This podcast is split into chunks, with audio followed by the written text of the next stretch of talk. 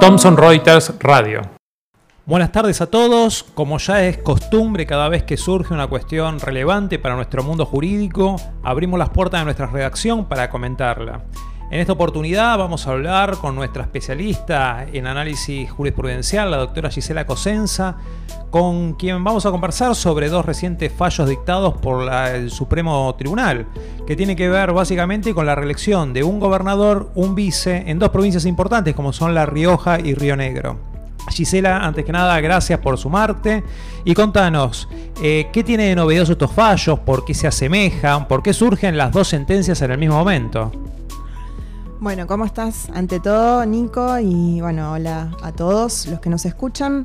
Creo que para destacar podemos decir que el tema es el mismo, como decías, es la re-reelección del gobernador y vice de las provincias. Entonces, ya sea en el caso de Unión Cívica Radical contra La Rioja, como en el caso Frente para la Victoria contra Río Negro, la Corte le dice que no a esta posibilidad. No puede un gobernador o vice perpetuarse por tres periodos consecutivos en el poder. Algo para decir en las similitudes que tienen estos fallos es que la Corte abre el juego estableciendo que en ambos el equilibrio que debe mantenerse entre el federalismo y el sistema republicano de gobierno es lo que prima. Aun cuando las provincias son autónomas, en estos casos todos los actos de sus representantes no pueden afectar el sistema republicano de gobierno. Y este sistema debe reflejar lo más posible la representatividad popular. Vamos a ver ahora, cuando veamos las diferencias entre los dos casos, qué implicancias tienen eh, estos puntos. También en ambos casos la, la Corte observó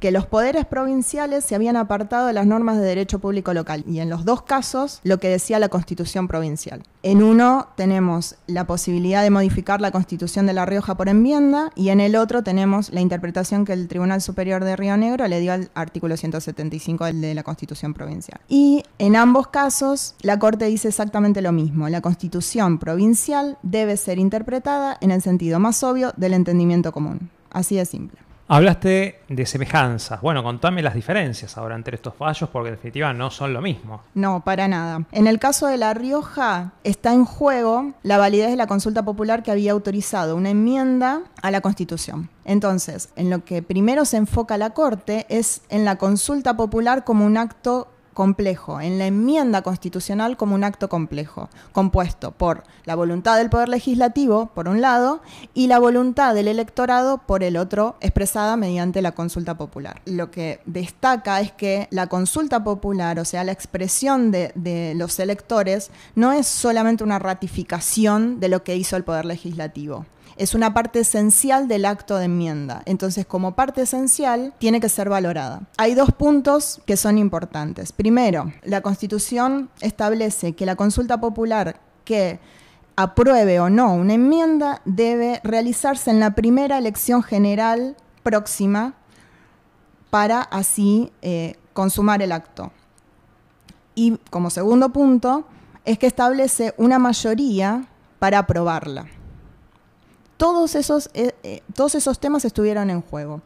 Entonces, al hablar de la convocatoria a la primera elección general, dice que ya están apartándose de la Constitución, porque en el caso de La Rioja se llamó a una consulta popular como acto único electoral. En cambio, lo que tenía que pasar era que en la próxima elección general, donde se decidiera sobre los poderes, ya sea el, Ejecutivo o el, Legislativo, se decidiera también la aprobación o no de la enmienda. Por otro lado, ¿cómo entendemos las mayorías? Por otro lado, la mayoría que apruebe la enmienda nunca puede ser entendida en sentido negativo. ¿Qué significa esto? Que es necesario que los votos afirmativos para aprobar la enmienda sean los que definan la, mayoría. Entonces, tenemos en este caso que el 25% del electorado de La Rioja votó por el sí. La Constitución establece más de un 35 como mayoría.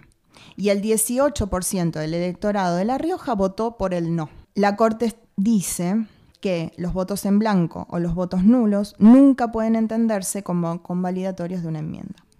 Esto sería contrario a la vigencia de un sistema republicano. ¿Y en el caso Río Negro? En el caso Río Negro, consideró que el Tribunal Superior de la provincia, al interpretar que la candidatura de Beretilnek era posible, modificó la Constitución por vía de la interpretación que le dio al artículo 175. ¿Qué significa esto? Que Beretilnek se mantendría en el poder por tres periodos consecutivos. El primero, porque se dio la cefalía por la muerte del gobernador y él tomó el cargo. Él fue elegido por un segundo periodo y ahora pretendía un tercero consecutivo. Esto, la Corte, por mayoría, interpreta que no es posible. A la luz del derecho comparado provincial, porque en las mayorías de las constituciones se establece que la reelección no va a ser por más de dos periodos consecutivos. En disidencia tenemos en este caso a los doctores Rosenkranz y Hayton de Nolasco, que dicen que la interpretación del Tribunal Superior es la que debe prevalecer en el caso. Es una de las posibles y la Corte no puede intervenir por la veda de la autonomía provincial. Y la interpretación que ellos dan sobre sus actos o sobre sus normas de derecho público local es la válida. Bueno, Gisela, gracias por iluminarnos en estos dos recientes y muy novedosos fallos de nuestra querida Corte Suprema de Justicia.